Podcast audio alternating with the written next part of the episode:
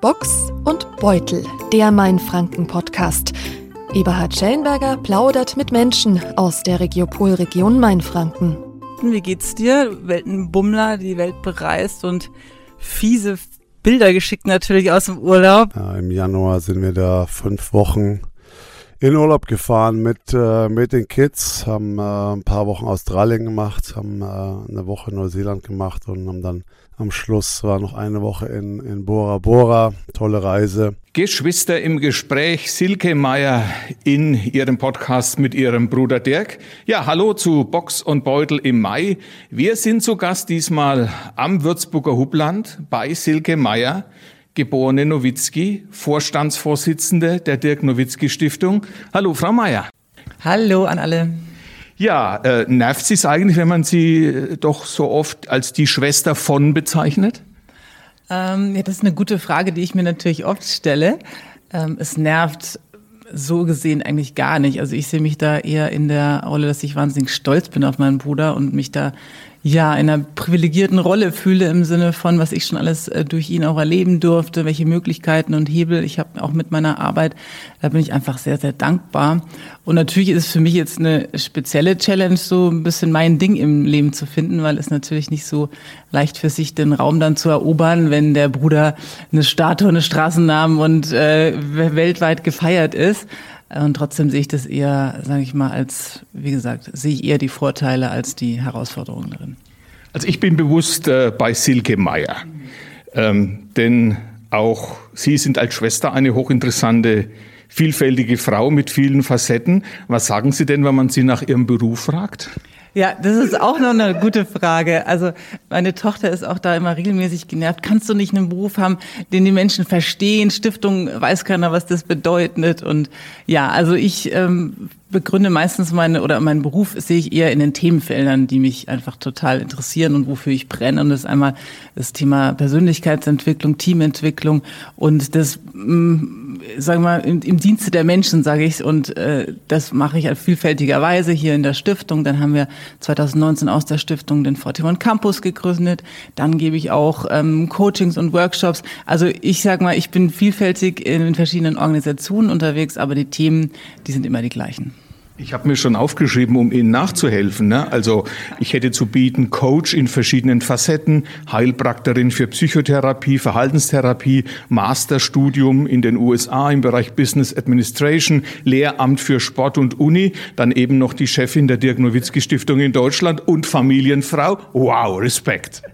Ja, wenn Sie es jetzt so auflisten, dann klingt es nach viel. Äh, das ist, auch das Schöne an so Interviews und Gesprächen und auch wenn ich Podcasts selber mache, das ist einfach schön, wenn man sich da mal Zeit nimmt zu reflektieren, was man da alles im Leben schon gewuppt hat und welche verschiedenen Facetten äh, man da auch lebt. Ja, also ist alles richtig, was Sie gesagt haben und äh, gehört irgendwie alles zu mir. Also, wer ist Silke Meier? Bevor wir uns über die Dirk Nowitzki Stiftung unterhalten, ja, die Tochter aus dem Hause des Malermeisters äh, Jörg Nowitzki. Das sind also die vier Nowitzkis, die Mutter Helga, der Vater Jörg, die Kinder Silke und Dirk. Schon immer eine sportliche Familie? Auf jeden Fall. Also aufgewachsen, gefühlt in der Sporthalle, auf dem Tennisplatz und also das war schon immer Sport ein ganz wichtiger Aspekt in unserer Family. Habe ich auch so als einfach aktiven, aktives Leben wahrgenommen. Es war immer was los, von Training über einfach Freundeskreise, viele schöne Festchen, die wir gemeinsam gefeiert haben und ja, einfach Sport aktiv und so war auch das Aufwachsen. Und bei Ihnen stand auch Basketball im Mittelpunkt. Ja, gleich schon. Also meine Mutter hat früher eben auch Basketball gespielt und dann über eine Freundin ähm, von ihr, die damals eine Kindergruppe gegründet hat, bin ich dann zum Basketball gekommen und Dirk und mein Dad waren ja eher so aus der Handballrichtung unterwegs und so hatten wir es am Anfang erst so, sage ich mal, geschlechtermäßig getrennt bei uns, aber dann haben wir den Dirk auf unsere Seite gezogen und äh, er kam dann eben auch zum Basketballsport. Aber Sie sind schon sehr erstaunt, was aus dem Dirk geworden ist, oder? Ja, wow, äh, das ist natürlich auch immer so, das kann man gar nicht so richtig glauben, einfach wie das sich so entwickelt hat. Und ich sag mal, zum Glück tut man auch ein Stück weit immer mehr reinwachsen. Also es geht ja auch nicht so von heute auf morgen, dass man versteht, was da eigentlich passiert, sondern man, man wächst da ein Stück weit rein. Dann erstmal, ja, er ist ein Talent, dann, ja, weiß man immer nicht, bewahrheitet sich das. Und so wächst man so Jahr für Jahr in dieses Riesending mit rein. Und ja, bin ich einfach sehr dankbar, dass ich das so eng begleiten durfte und so ein ja, so eine Karriere, so einen unfassbaren Verlauf da wirklich so hautnah miterleben zu dürfen. Ich bin ja auch schon Jahrzehnte als Journalist in Würzburg tätig gewesen, kann mich noch gut erinnern, als durch die Stadt ging. Da sind Leute aus Dallas da, die wollen da einen jungen Mann sich anschauen. Wie haben Sie das mitbekommen? Ich hab, im Nachhinein sage ich mir oft so, ach, hätte ich doch mal besser aufgepasst damals. Also wir sind äh, so viele Details dann auch schon irgendwie flöten gegangen. Aber was ich weiß, ist, dass es immer mal wieder Aufregung gab rund um Dirk, aber er das immer alles ganz entspannt gesehen hat. Und auch meine Eltern waren dann eher so aus Dallas. Ja, also was wollen die von meinem Jungen so, meine Mutter. Ähm, und man muss sich auch vorstellen, dass das damals einfach andere Zeiten auch waren. Also das war noch nicht so, dass hier ständig irgendwie Scouts und man schickt über Internet irgendwelche Videos Sachen hin und her, sondern das war wirklich was ganz Besonderes, ähm, wenn man hier Besuch aus USA bekommen hat und die sind dann, weiß ich noch, mit zum Holger Geschwindner dann nach Bamberg gefahren zum Grillen und also es war schon große Aufregung. Trotzdem kann ich sagen, damals so die große Reichweite und das, die Dimension habe ich äh, damals nicht auf dem Schirm gehabt. Gehört es eigentlich zur Familie äh, Nowitzki als Charakterzug, dass man so am Boden bleibt. Also sie waren ja nie, sie auch nicht, aber auch der Papa nicht und der Dirk schon mal gar nicht. Also so abgehoben, hochnäsig, das gehört nicht dazu. Mm, das gehört nicht dazu. Das ähm, war ja, ja, wie soll ich sagen? Ich würde sagen, das ist schon, mm, also dank meiner Eltern, die das einfach vorleben und vorgelebt haben, äh, die bringen das einfach sehr mit, äh, Handwerksbetrieb und ja, so ist einfach so die die Haltung, sage ich mal, die Werte.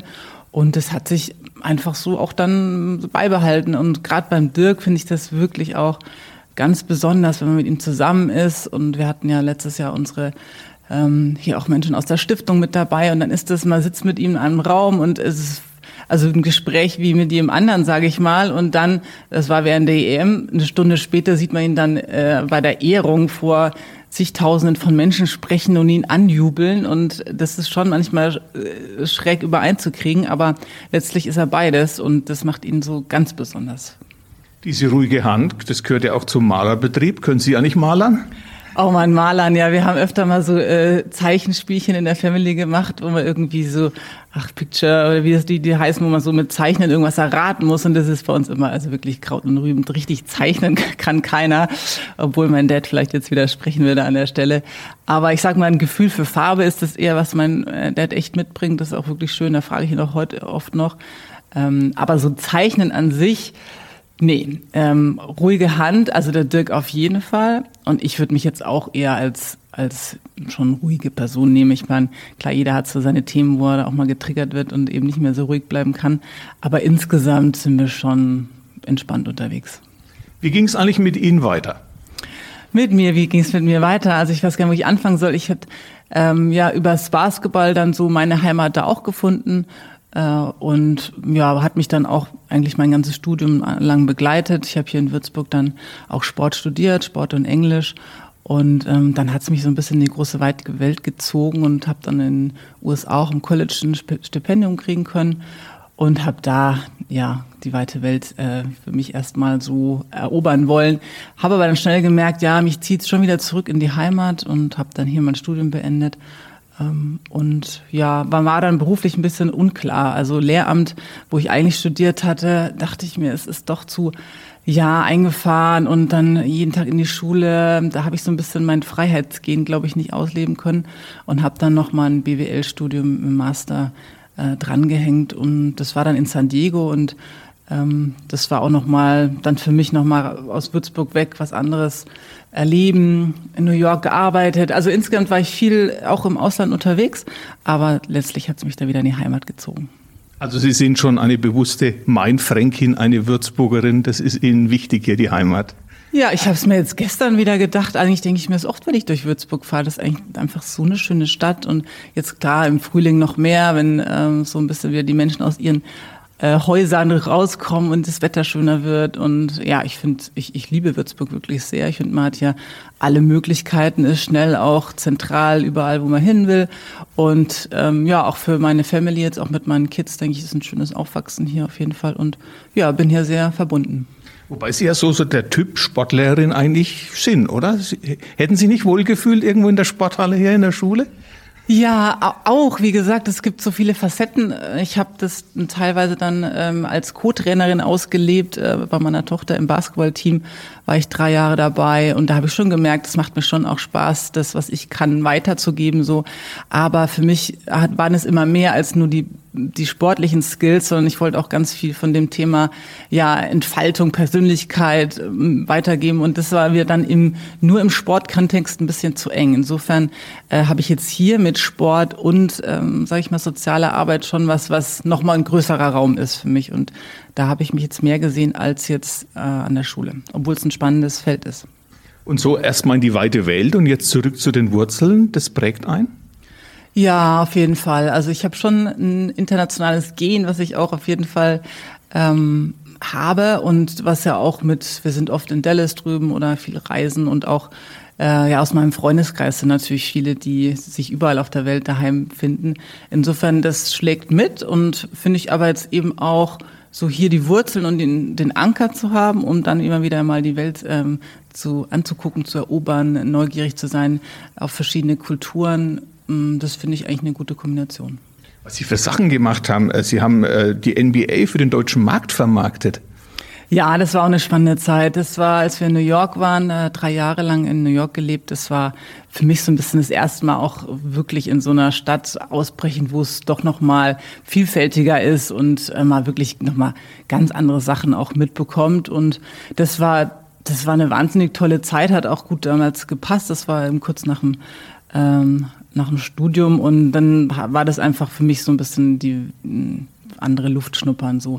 Und trotzdem würde ich sagen, auf Dauer hätte ich mir das auch nicht vorstellen können. Es ist schon auch also anstrengend, mühsam, sich da durch die Menschenmengen immer zu quetschen. Und da muss ich schon sagen, das ja, hat mir dann an der Lebensqualität dann irgendwann habe ich es einfach gemerkt, man ist ständig gehetzt und war natürlich auch ein anderer Arbeitsalltag und, und da ist schon eine andere Taktung. Insofern, ja, wie gesagt, nehme ich im Herzen mit und ähm, macht mich auch aus, die vielen Auslandserfahrungen, die ich habe. Und trotzdem ist hier Heimat. Wie kommen Sie an solche Jobs? Ziehen Sie sowas an? Ja, also das war damals, als Dirk eben auch mit der MBA so ein bisschen angebandelt hatte, sein erstes Jahr. Und dann habe ich jemanden von der MBA auch kennengelernt über sein Umfeld. Und ähm, dann war ich eben, ja, haben wir uns unterhalten und ich habe dann erzählt, ja, ich bin so unklar beruflich, in die Schule zieht's mich nicht so. Und dann habe ich das Angebot bekommen, ja, Mensch, komm noch mal für ein Praktikum vorbei ähm, drei Monate in New York und schaust dir mal an. Und das habe ich dann gemacht und da wurden dann drei Jahre draus. Ähm, also bin ich sehr dankbar, dass ich da wie, wiederum auch eigentlich über Dirks Kontakte die Möglichkeit hatte, ähm, das auch mal kennenzulernen. Ja, und dann waren Sie an der Seite Ihres Bruders, wenn man irgendwie Kontakt wollte. Man musste Silke kontaktieren. Genau so. Ja, ich habe mich da immer so im Element als Schwester immer noch auch teilweise gefühlt, so ein bisschen den Dirk den Rücken frei halten und alle Anfragen erstmal entgegennehmen und dann, ähm, sagen wir Holger Geschwindner hatte ich jetzt immer so als Manager auch so im, im Blick, der hat die großen Kontakte auch gehabt, die Verträge verhandelt und sowas. Ich habe mich eher so gesehen, alles außenrum äh, zum Managen, um ihm, wie gesagt, den, den, den Rücken frei zu halten, dass er vollen Fokus auf seinen Sport haben konnte. Und so habe ich ähm, rund um Dirk da auch ja, meinen Beitrag leisten können.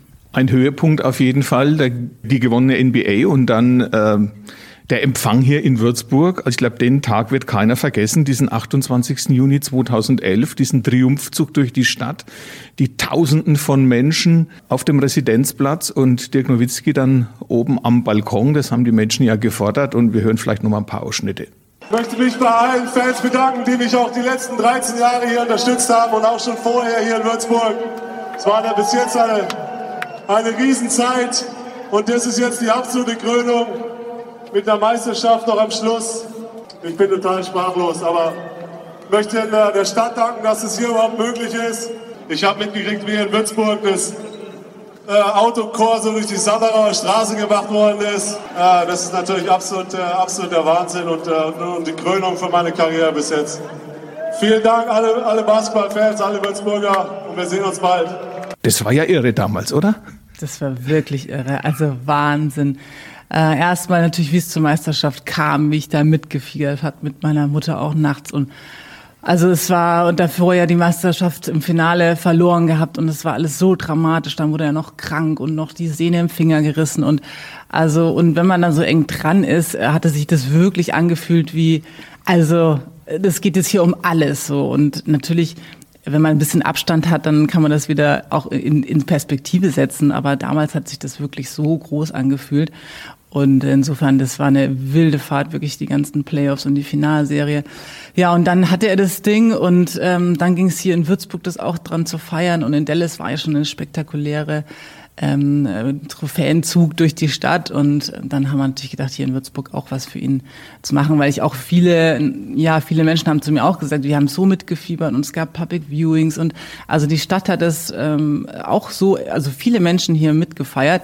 Und das hat er, glaube ich, damals natürlich gar nicht so mitbekommen können. Und insofern war das schön, dass wir das hier nochmal feiern konnten. Wir waren aber halt nur wirklich unsicher, weil es natürlich hier auch nicht alle Tage passiert, wie viele Menschen würden da tatsächlich kommen, wenn man sowas ausruft. Und es war wirklich kurz vor Schluss, habe ich immer noch die Leute gefragt, wie viel sind denn da, wie viel sind denn da? Stehen wir da zu zehnt mit meiner Familie basically oder kommen da wirklich mehr Menschen? Und da waren wir echt überwältigt. Und ähm, ich weiß doch, die Gespräche vorher in der Stadt Würzburg waren eher so geprägt von äh, ja, Regularien und wie macht man das und ähm, also ganz viel Bedenken eigentlich so. Und deswegen war ich auch in so eher in so einer bedenklichen Stimmung. Und zum Glück hatte ich ein paar Großdenker an meiner Seite, die gesagt haben, nee, das machen wir jetzt das Thema durch, das wird gut. Und ähm, ja, so ist es dann auch richtig gut geworden, ja. Es waren 15.000, glaube ich, auf dem Residenzplatz. Eine Stimmung, wie ich sie, glaube ich, in der Stadt noch so noch nie erlebt hatte. Ja, es war wirklich Wahnsinn. Und da, ich war da mit Dirk auch oben an dem, also ich war nicht draußen am Balkon, aber so im, im, im Setting da und da so über diese Menschen äh, Massen zu gucken und ja, es ist einfach total berührend gewesen, weil es wirklich so war, dass viele den Dirk das einfach so gegönnt haben vom Herzen her und ihn da wirklich lange begleitet hatten und dann ja, das auch so mal zu sehen auf einem Fleck sozusagen, war wirklich überwältigend. Jetzt hat er seine einmalige Karriere beendet, aber das Interessante ist, das Interesse der Menschen ist immer noch da an ihm. Ja, ich habe mich auch gefragt, wie es so sein würde, jetzt dann im Ruhestand und auf einmal, auch gerade für ihn persönlich, so man ist so gewöhnt, Zeit und Tag jubeln einem die Menschenmassen zu und auf einmal ist es nicht mehr da und wird es dann irgendwie so ein schwarzes Loch geben, wo sagen wir, kein Sinn mehr da ist erstmal. Aber ich bin ja, total glücklich zu sehen, wie gut es ihm geht. Also als hätte er jetzt auch mal den Part, der eher zurückgezogen ist, äh, nicht dauernd den Rummel hat, ähm, dass er den jetzt endlich ausleben kann und seine Zeit vor allem für die Kids. Es ist so ein Familienmensch und geht da auch total drin auf, mit den Kids, äh, denen die Welt zu zeigen, mit denen Zeit zu verbringen, ähm, ja, mit denen Sport zu machen. Insofern ist der richtig gut drauf, richtig entspannt und glücklich und hat jetzt eine coole Mischung aus. Immer mal wieder im Jahr sind Highlights. Es, die Ehrungen reißen ja nicht ab, Wahnsinn. Jersey Retirement hier und da und ähm, jetzt hoffentlich dann auch noch Hall of Fame im, im August. Also die Ehrungen so alle halbe Jahre mal ist so, taucht er auf und ähm, darf sich äh, da auch ehren lassen und genießt es auch und hat dann aber den Rest des Jahres eher auch ähm, seine Ruhe. Die reisen viel, sind viel im Urlaub und ja, genießt sein Leben. Ein bisschen was kriegt man auch mit, nicht zuletzt durch Silke Meier und ihrem Podcast. Wie heißt der, der Podcast? Da sind wir wieder. Da sind wir wieder, genau. Und so geht's auch los. Und bevor wir kurz über den Podcast noch reden und dann endlich zur Dirk Nowitzki Stiftung kommen, mal ein kleiner Ausschnitt aus den letzten Podcast-Folgen. Also erstmal so die Weihnachtszeit fand ich diesmal richtig, richtig cool, weil du so viel Zeit ja jetzt auch hast. Also äh, das ist ja, wir fahren ja schon jedes Jahr nach Dallas äh, und dann war es aber immer so, dass du natürlich Auswärtstrips und äh, Silvester meistens nicht da, Weihnachten auch immer so in and out und das ist jetzt so super cool, dass du einfach so viel Zeit für uns hast. Ja, war schon damals schon halt wahnsinnig spielplanabhängig. Ja. Also war schon, da waren ein paar Jahre dabei, da war ich echt wenig da, auch zwischen normalerweise zwischen Weihnachten und und Neujahr waren wir oft viel unterwegs. Und dann gab es mal ein Jahr, da waren wir mal auch an Weihnachten auswärts haben wir, glaube ich, gespielt, damals in Portland, ja, soweit ich mich noch erinnern kann. Ähm, ja, war natürlich, ja, war man sehr abhängig vom Spielplan, aber mittlerweile ist das natürlich schon, schon Wahnsinn, ja, jetzt so viel Zeit zu haben und auch so viel Zeit mit, meinen Kids zu verbringen, das ist schon, äh, schon Wahnsinn und macht, äh, macht natürlich auch riesig Spaß. Ja.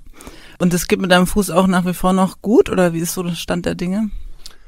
Im Fuß geht's wieder besser. Also ich muss echt sagen, ähm, also ich habe mir so ein bisschen meine Lebensqualität wieder ein bisschen verbessert, muss ich echt sagen. Ich mache da, ich dehne viel und äh, mache auch so eine Stretch-Übung für für den Fuß und habe mir da, muss ich sagen, nicht nicht viel erhofft am Anfang und habe das ein paar Mal gemacht und äh, ja, keine Ahnung, ich dehne mir da so die, die Vorderseite vom Fuß viel auf und äh, das, das gibt mir auch so ein bisschen mehr, glaube ich, Spielraum im Gelenk. Und äh, das läuft sehr, sehr gut. Also ich kann, kann wieder besser laufen und also wenn wir da so durch Sydney oder Melbourne und irgendwelche Städtetouren machen, wir haben irgendwelche Hikes gemacht, dann, äh, dann, dann laufe ich da ganz normal fast für, für ein paar Stündchen. Also das war echt, äh, das war echt wichtig und äh, auch echt, echt schön zu wissen, dass, äh, dass es auch wieder ganz gut geht. Und das macht natürlich für mich auch so den, den Tag zu Tag äh, viel, viel besser und äh, macht mir auch mehr Spaß wieder. Ja, das äh, Stretching ist mir natürlich auch aufgefallen und es ist ja auch nicht so, dass du da so kurz mal rumstretchst, sondern äh, wir sprechen hier von stundenlang äh, an den und da, da ist ja schon auch mega, wie diszipliniert du da am Start bist. Also wenn du was für dich entdeckt hast, puha, dann, dann gräbst du dich da rein und bist da echt richtig konsequent. Es ist nicht immer Dirk Nowitzki zu Gast, ne?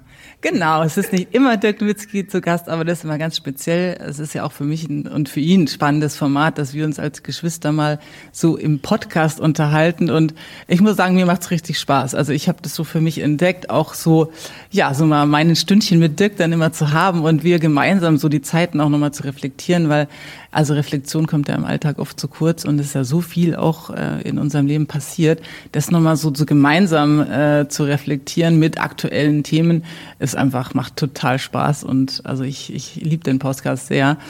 Ja, und habe dann aber auch oft andere ähm, Menschen aus dem Sport bei mir im Podcast, einfach um ja, zu reden, wie, was ihnen auf dem Weg zum Erfolg geholfen hat, was so Werte sind, die sie verkörpern wollen, vielleicht auch jetzt wieder den Kindern und Jugendlichen der nächsten Generation weitergeben wollen. Also viele spannende Menschen. Ich liebe einfach Menschen und finde Geschichten der Menschen einfach total spannend. Insofern schönes Format. Da kommt die Coaching-Silke durch, oder? Ja, wahrscheinlich. Also so den neugierig, was macht die Menschen aus, die Einzigartigkeit, jeden so zu verstehen und äh, das natürlich im Sportkontext und die, die verschiedenen Wege auch äh, von jedem Menschen so ein bisschen zu beleuchten. Und für mich auch mal, oft bin ich ja jetzt wie heute auch eher in der Rolle, äh, gefragt zu werden, also viel natürlich im Dirk-Kontext äh, zu sprechen und jetzt mal das andersrum zu drehen und die Möglichkeit haben, von mir aus ein Gespräch zu leiten und die anderen Leute, also den Spieß mal umzudrehen, war für mich ein neues Setting, aber macht richtig Spaß. Mir ist aufgefallen, je mehr Sie mit Ihrem Bruder sprechen in so einem Podcast, desto mehr ist es einfach so ein privates Gespräch. Ich glaube, Sie vergessen auch, dass da gerade noch jemand zuhört, oder? Ja, das hat sich so entwickelt. Also anfangs ist man ja doch, äh, ja, es sind da doch Kameras gerichtet und Mikrofon eben und da ist es nochmal ein spezielles Setting. Aber je mehr wir uns dann so eingrooven, äh, desto mehr fühlt sich wirklich an, wie, hey, wir reflektieren jetzt gemeinsam und ich darf mal ein paar Fragen stellen, die ich äh, ja, vielleicht auch schon länger mal auf dem Schirm hatte. Insofern, ja, also entwickelt sich dann meistens so, dass wir dann ganz vergessen, dass da irgendwelche Mikrofone noch sind. Ist da immer nur die Schwester, die bewundert oder können Sie ihn auch ein bisschen pieksen?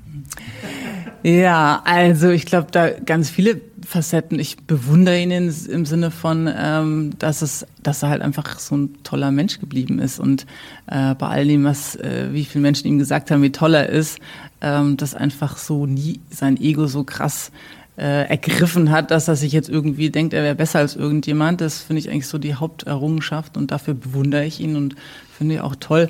Aber natürlich ist auch ganz viel, also das ist mein Bruder, da hat man auch ganz viel gemeinsame Familienhistorie und Erlebnisse und ich kenne ihn natürlich auch richtig gut von anderen Seiten. Also insofern ist da nicht nur Bewunderung. Aber ich muss schon sagen, mh, mm, auch jetzt, wie er mit meinen Kids umgeht und wie er immer noch für die Familie da ist, ähm, ich fühle mich da richtig, ja, richtig nah auch und eigentlich bin einfach stolz, ähm, so ein tolles Verhältnis auch zu ihm zu haben. Wann nehmen Sie das auf? Wann, wenn er hier ist oder Sie dort sind oder machen Sie es über eine Schalte? Ja, meistens schnappe ich ihn mir dann, wenn er mal auf Heimaturlaub ist. Jetzt zuletzt hat er für die Diba wieder neue äh, Spots gedreht. Äh, oder im Sommer ist er dann mit der Familie sowieso dann hier gewesen. Insofern, ich mag es gerne, wenn es eben dann ein Präsenzpodcast, also wenn wir wirklich gegenüber sitzen und, und reden, äh, insofern schnappe ich ihn, wenn ich, wenn immer die, ich die Möglichkeit dazu habe. So, jetzt kommen wir zur Dirk Nowitzki Stiftung. Eigentlich gibt es ja, glaube ich, zwei, oder? Eine hier und eine in Dallas? Genau, ja. Also zwei äh, zwei Organisationen eigentlich, die sich aber, sagen wir mal, unter einem Dach verstehen. Also wir sind beide für die Kinder und Jugendlichen da, vor allem natürlich im Sportsetting. Und da geht es nicht darum, das nächste Talent zu finden oder so, sondern wirklich über Sport ähm, den Kindern eine Heimat zu geben und, äh, sagen wir mal, an, andocken zu können, um dann auch verschiedenste äh, Themen zu bearbeiten. Und ähm, ja, das haben wir schöne Projekte mit begleitet jetzt die letzten 20 Jahre. Und ähm, ja, in Dallas und in, in Würzburg als sagen wir, Headquarter und von da aus haben wir dann verschiedene Standorte, äh, die wir begleiten. In Dallas managt das seine Frau? Hauptsächlich seine Frau und Dirk ist jetzt auch sehr viel involviert, äh, seit seinem Ruhestand, sage ich mal, ähm, die das so leiten und viel auch in Dallas und Region, also schon eher lokal unterwegs sind. Und, ähm, und ich halt hier in Würzburg mit meinen, meinen Leuten, die in, in der Stiftung hier mit dabei sind, äh, haben wir hier auch viel zentrale Würzburg-Themen einfach. Was für eine Adresse? Skyline Hill Center, Leidenstraße hier auf dem Hubland. Das hört sich ja schon nach USA an. Ja, fand ich auch. Es hat jetzt gepasst. Also wir mussten mit der Stiftung ein paar Mal umziehen. Einfach Büroräume äh, sind also sonst auch nicht so leicht zu kriegen. Aber jetzt sind wir hier echt beheimatet und also ich fühle mich hier richtig wohl. Und die Adresse fand ich auch spannend, dass das hier auf jeden Fall den USA-Bezug hat und passt ja auch mega zu uns. Und ich lieb's hier oben. Also hier ist eine Menge Aufbruch, Innovation, äh, jung, modern und, und auch den Freiraum mit dem Park. Und also ich bin, ich lieb's hier sehr zur Arbeit zu kommen und ja, bin da sehr dankbar. Ja, Leighton Barracks hier waren früher die US-Army, jetzt Würzburgs neuer Zukunftsstadtteil. 5000 Menschen ziehen im Lauf der Jahre jetzt hier hoch. Ja, die Stiftung. Was ist die Idee hinter dieser Stiftung?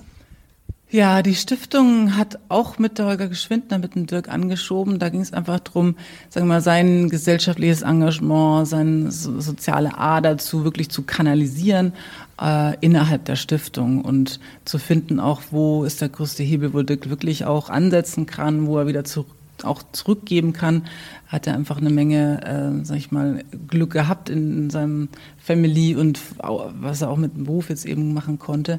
Und so von da einfach wieder ein bisschen zurückzugeben und gesellschaftlich auch mit, mitzuwirken, dass äh, ein paar Dinge besser laufen. Eine Stiftung, die wird gestiftet und dann bleibt das Geld und aus den Gewinnen quasi wird dann immer wieder finanziert. Das war mit Sicherheit jetzt in den letzten Monaten, Jahren nicht so einfach. Ja, genau. Durch einfach die Niedrigzinslandschaft war es schon schwierig, aus, äh, aus den Zinsen da wirklich was zu bewegen. Insofern äh, waren wir happy, dass wir immer wieder Zustiftungen auch bekommen haben von Dirk oder seinem äh, Sponsorenumfeld oder auch immer wieder kleine, kleine Beiträge von, von treuen äh, Menschen, die uns da unterstützt haben. Ja, es ist nicht so leicht, ähm, da auch immer wieder, sagen wir mal, Gelder zu generieren oder auch zu gucken, dass man ähm, wie gesagt, nachdem die Zinsen da nicht viel bei rumkommt, ähm, weil man hat ja dann irgendwann ein spezielles oder ein gewisses Niveau erreicht und das will man natürlich auch halten. Insofern muss man immer wieder schauen, dass man da rumkommt, aber natürlich haben wir dank Dirk da auch gute Möglichkeiten.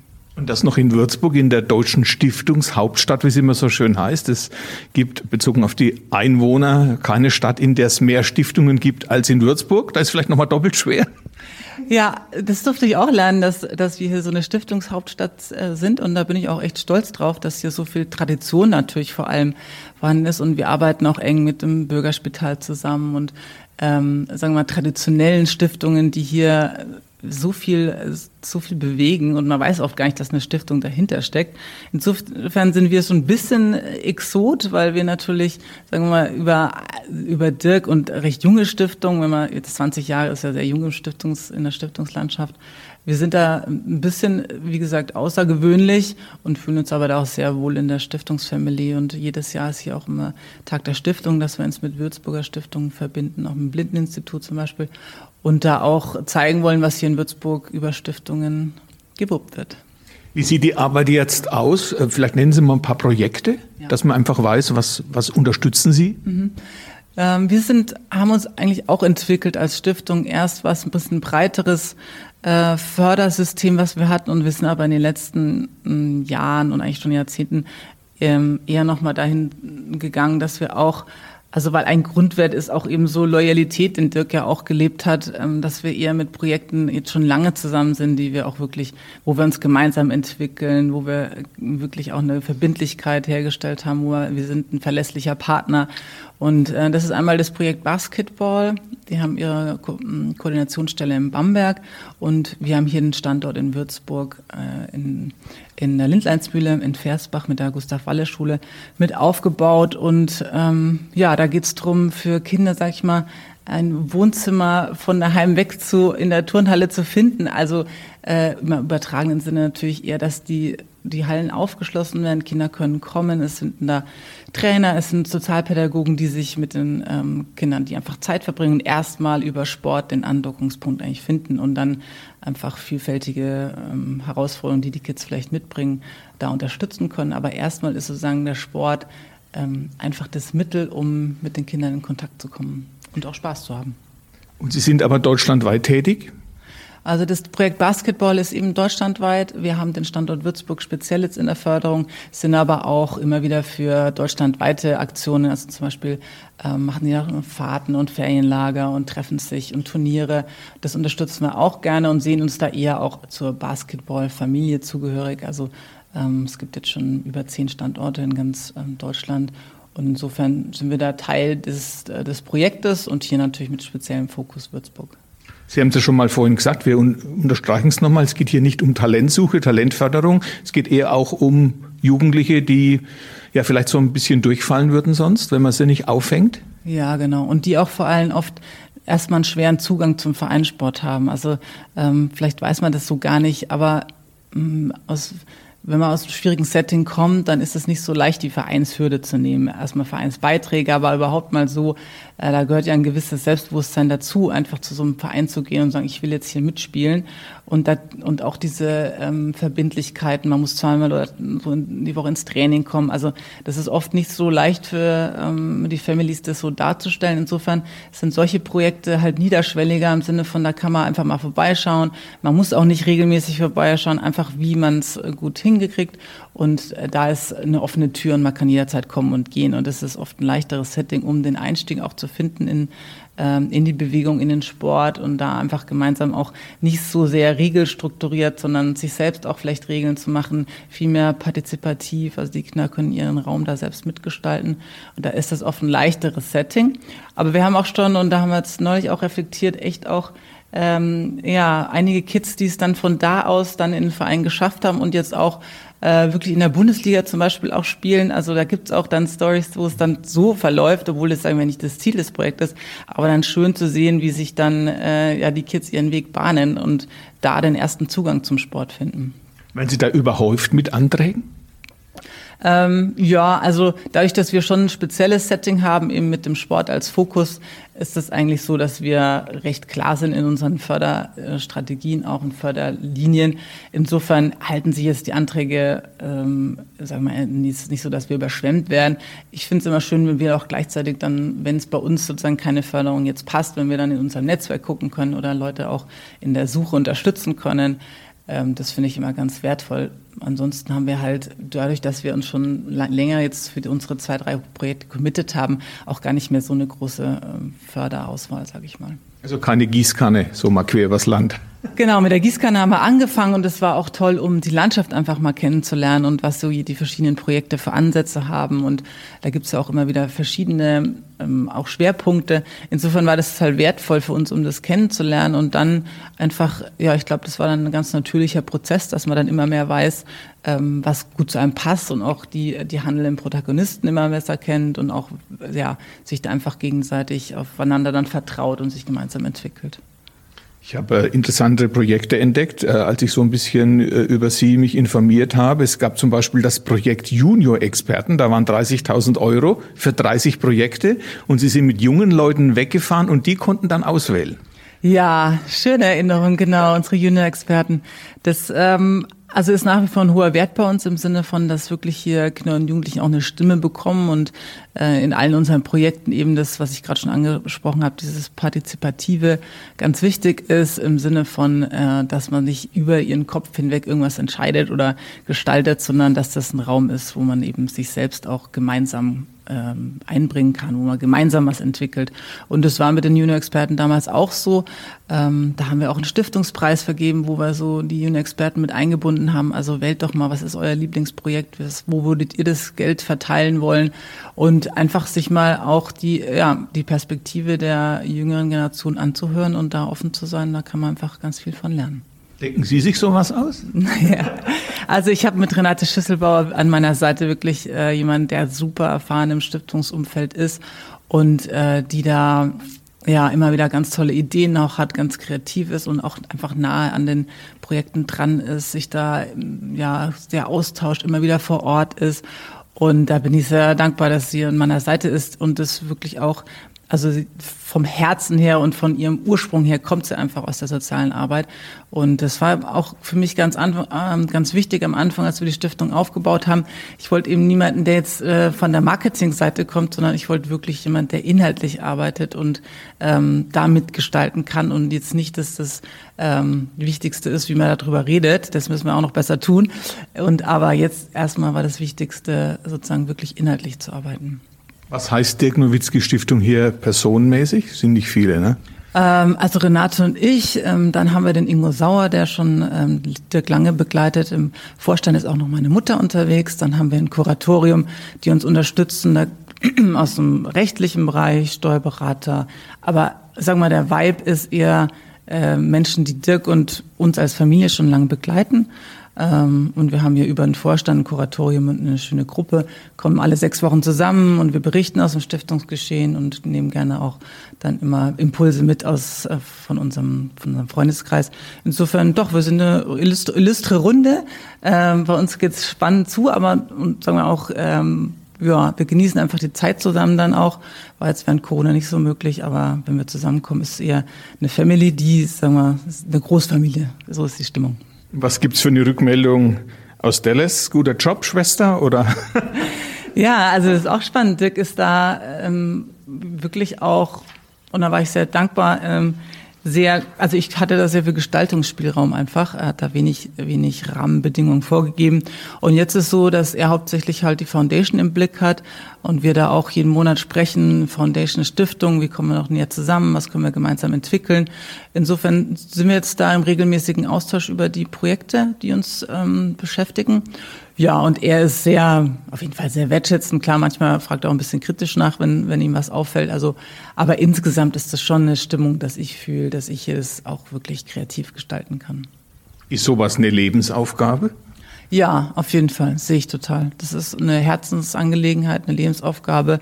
Ähm, das ist auch niemals abgeschlossen, sondern man entwickelt sich halt in verschiedene Richtungen über Lebenserfahrung, über Erfahrungen, die wir in, einfach im Business oder in der Stiftung gemacht haben. Insofern, ja, sehe ich genauso. Das ist wie alles lebenslanges Lernen und sich entwickeln und so sehe ich auch die Stiftung. Die kann man ja dann ausrichten auf die Bedürfnisse der Zeit. Äh, es entwickelt sich alles anders, meistens auch anders, als man es geglaubt hat, ja. Und dann müssen Sie halt einfach korrigieren. Ja, müssen wir müssen wir innerhalb unserer gesetzten Richtlinien, die wir über die Stiftungssatzung eben auch haben, gucken, dass wir kreativ bleiben und eben vor allem natürlich immer super nah an den Bedarfen dran. Also darum geht's ja, dass man wirklich äh, dort hilft, wo Hilfe gebraucht ist und gucken, was, was, was bewegt die Kids wie Sie schon sagen, das Leben ist so ähm, natürlich auch durch Corona so crazy gewesen, dass man da auch immer wieder äh, auf neue Herausforderungen trifft und dann guckt, wie kann man kreativ mit umgehen und nicht so problemorientiert, sondern eher lösungsorientiert guckt, wie kann man unterstützen. Und da, also finde ich einfach den Austausch mit den wirklich vor Ort, mit den Leuten, die am besten wissen, was, was gebraucht wird oder wo der Schuh drückt, da immer nah dran zu sein, ist, finde ich, das Wichtigste. Sie wirken auch als positiver Mensch. Ich glaube, Ihr Glas ist auch immer halb voll. ja, ich habe auch Tage, wo es eher leer ist. So, das zeigt man heute nicht. genau. Also, aber generell würde ich schon sagen, dass ich ähm, immer wieder versuche, optimistisch ähm, auf die Zukunft zu schauen, auch wenn es natürlich manchmal nicht leicht fällt, wenn man irgendwie ja viele Schicksale so mitbekommt, dann denkt man sich schon noch manchmal Wahnsinn, was Menschen ertragen müssen, ist schon ja ist schon oft zu viel, um sich einfach vorzustellen. Insofern, ja klar, und jetzt natürlich auch mit den Kriegen und die Herausforderungen mit Corona und also es war, es ist nicht leicht, oft positiv zu bleiben. Klima und überhaupt, also da könnte ich natürlich mich auch reinbohren.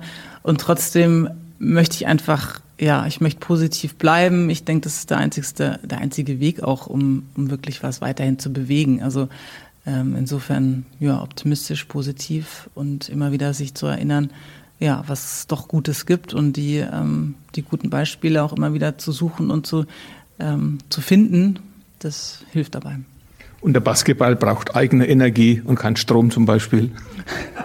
Genau, der Sport. Und das ist ja natürlich auch manchmal so toll, wie man, wenn man sieht, wie Sport wirklich, was er den Menschen und den Kindern und Jugendlichen wirklich gibt. Also, ähm, weil man ja dann manchmal zu denken mag, ja, also Sport, haha, die müssen erstmal gucken, dass jetzt, keine Ahnung, wenn wir uns um, um Thema Afrika oder so, also Essen und Trinken und so, aber man sieht dann trotzdem, dass der Sport so eine, ähm, so eine Quelle von Freude und auch wirklich Selbstbestimmung und ähm, auch Selbstbewusstsein dann wieder und Identifikation gibt, dass das ähm, ja ein ganz, ganz wichtiger Baustein ist, der leider zum Beispiel auch in unserem Schulsystem, dass das gar nicht so gesehen wird.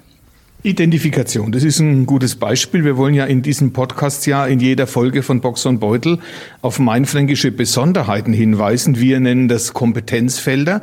Da müssen wir uns wahrlich nicht verstecken hier in Mainfranken. Und heute greifen wir das Kompetenzfeld Medizin und Gesundheit heraus. Und mit dazu gehört auch die Fachkräfteoffensive Gesundheit der Region Mainfranken GmbH.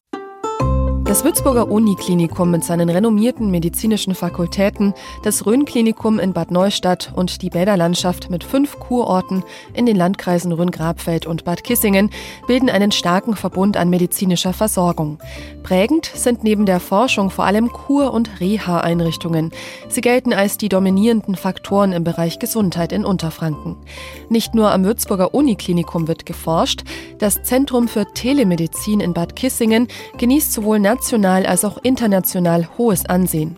In Würzburg stehen das Rudolf-Virchow-Zentrum sowie das Helmholtz-Institut für RNA-basierte Infektionsforschung exemplarisch für herausragende Forschungsleistungen. Neben den medizinischen Einrichtungen existieren in ganz Mainfranken zahlreiche Unternehmen und Start-ups, die Produkte und Serviceleistungen in den Bereichen Medizin und Labortechnik sowie Diagnostik anbieten. Gründer und Gründerinnen bekommen außerdem Unterstützung in den Gründerzentren Würzburg, Schweinfurt und Bad Kissingen. Insgesamt beschäftigen die Unternehmen und Kliniken dieses Kompetenzfelds in der Region über 40.000 Menschen. Damit liegt der prozentuale Anteil der Beschäftigten an der Gesamtbeschäftigung über den Bayern und deutschlandweiten Werten. Die Fachkräfteoffensive Gesundheit der Region Mainfranken GmbH wird im Rahmen des bayerischen Regionalmanagements gefördert. Ziel dieser Initiative ist es, für Berufe in der Pflege und in der Medizin zu begeistern, um den Gesundheitsstandort Mainfranken zukunftssicher aufzustellen. Hierzu läuft aktuell die Kampagne Mach doch was mit Leben mit einem interaktiven Gesundheitsberufe-Check. Interessierte können herausfinden, welcher Beruf zu ihm oder ihr passt. Informationen zur Kampagne gibt es unter www.wiefürdichgemacht.com für mit UE. Ja, zum Abschluss doch nochmal auf Mainfranken geschaut. Ähm, was ist hier Ihr Lieblingsplatz? Wo gehen Sie hin, wenn Sie mal Erholung haben wollen? Hm. Also zurzeit gibt mir große Erholung die Spaziergänge mit meiner Tochter, mit meinem Hund. Das sind ähm, ja in dem in dem so schnellen Alltag und oft denkt man, man hat gar keine Zeit dafür, aber dann muss man sich die Zeit dafür ja nehmen, weil der Hund muss ja mal raus. Und dann sind es auch die schönsten, äh, ja, die schönsten Minuten, Stunden. Durch die Weinberge, wo laufen Sie hin? Ja, der, mein Hund ist da ein bisschen speziell. Der hat seine eigentlich nur zwei, drei Orte, wo er gerne ist äh, sehr passend natürlich zu uns auch irgendwie, also so rund um die TGW, wo wir auch als Sportverein ja schon immer beheimatet sind. Also da am Main unten gehen wir gerne. Oder jetzt eben hier auch im Hubland ist unsere neueste äh, Route, die wir da entdeckt haben. Und ja, so ähm, so ja, wir seine Lieblingsbäume hat oder wie? der hat sein Lieblingsumfeld. Das ist ein ganz ängstlicher Hund und der mag so gerne auch Routinen und dieselben Wege. Insofern haben wir da jetzt nicht so viel ähm, Auswahl, aber das ist auch okay, passt zu uns. Wir genießen da auch das ähm, jeden Tag bei Wind und Wetter äh, ganz tapfer durchzu. Natürlich genießt das mehr, wenn die Sonne scheint, wie jetzt zuletzt. Ähm, aber da haben wir unsere Routen und ja, auf jeden Fall hier im Hubland am Main unten schöne Flecken. Auch als international gebriefte äh, Frau Wein schmeckt Ihnen sicherlich auch, oder Frankenwein? Ja, ich liebe sehr Wein. Äh, da muss ich gucken, dass ich da gut diszipliniert bleibe. Also äh, vor allem der Silvaner Wein hat es mir angetan äh, liebe ich sehr und auch egal, wo ich im Ausland bin, wenn ich keinen Silvaner habe, dann äh, bin ich nicht so glücklich, dann trinke ich lieber gar keinen Wein. Und auch ich habe immer wieder, ja, jetzt probier doch mal das, probier doch mal das. Und ich habe schon viel ausprobiert. Und trotzdem, da kommt nichts ran und ähm, da, da bleibe ich dabei. Ja, liebe ich sehr, bin auch total stolz drauf und immer wenn ich irgendwo hin war, habe ich eben einen Boxbeutel ähm, dabei, auch jedes Mal nach Dallas. Die Menschen freuen sich schon genau, wenn ich da wieder ein bisschen was mitbringe. Insofern auf jeden Fall der fränkische Wein hat es mir sehr angetan. Ja, ein kurzer Blick noch voraus. Was sind so die nächsten Ziele? Was haben Sie vor? Mm. Oh, ja, immer viel vor. Also ich habe ja vorhin schon den Fortevon Campus ähm, äh, erzählt. Das ist so unser neuestes oder neuestes Projekt, was wir seit zwei Jahren über die Stiftung gegründet haben. Und da geht's viel drum, sage ich mal, Trainer und Trainerinnen ähm, so als Mentoren ähm, auszubilden und ähm, ja, gleicher Gedanke wie in der Stiftung, also Kinder über Sport eigentlich zu stärken und das aber auch so ein bisschen mehr ins Vereinsleben reinzubringen, nicht nur in der sozialen Arbeit, sondern das, was wir gelernt haben in der sozialen Arbeit, auch in den organisierten Sport mit reinzubringen. Ja, das treibt mich immer wieder um. Da haben wir eine Ausbildung, die ähm, ja zweimal im Jahr startet. Jetzt hatten wir unser erstes Modul mit dem jetzigen Jahrgang und das bewegt mich immer sehr. Das sind junge Menschen, junge Trainer und Trainerinnen, die sich da aus verschiedenen Sportarten zusammentreffen und überlegen, hey, was, wie kann, wie können wir Kinder und Jugendliche besser noch fördern? Also nicht nur im Sport, also nicht nur sportlich, sondern auch eben menschlich in ihrer Entwicklung. Und ähm, das ist eine tolle Gruppe, die starten total durch, eine super Gemeinschaft.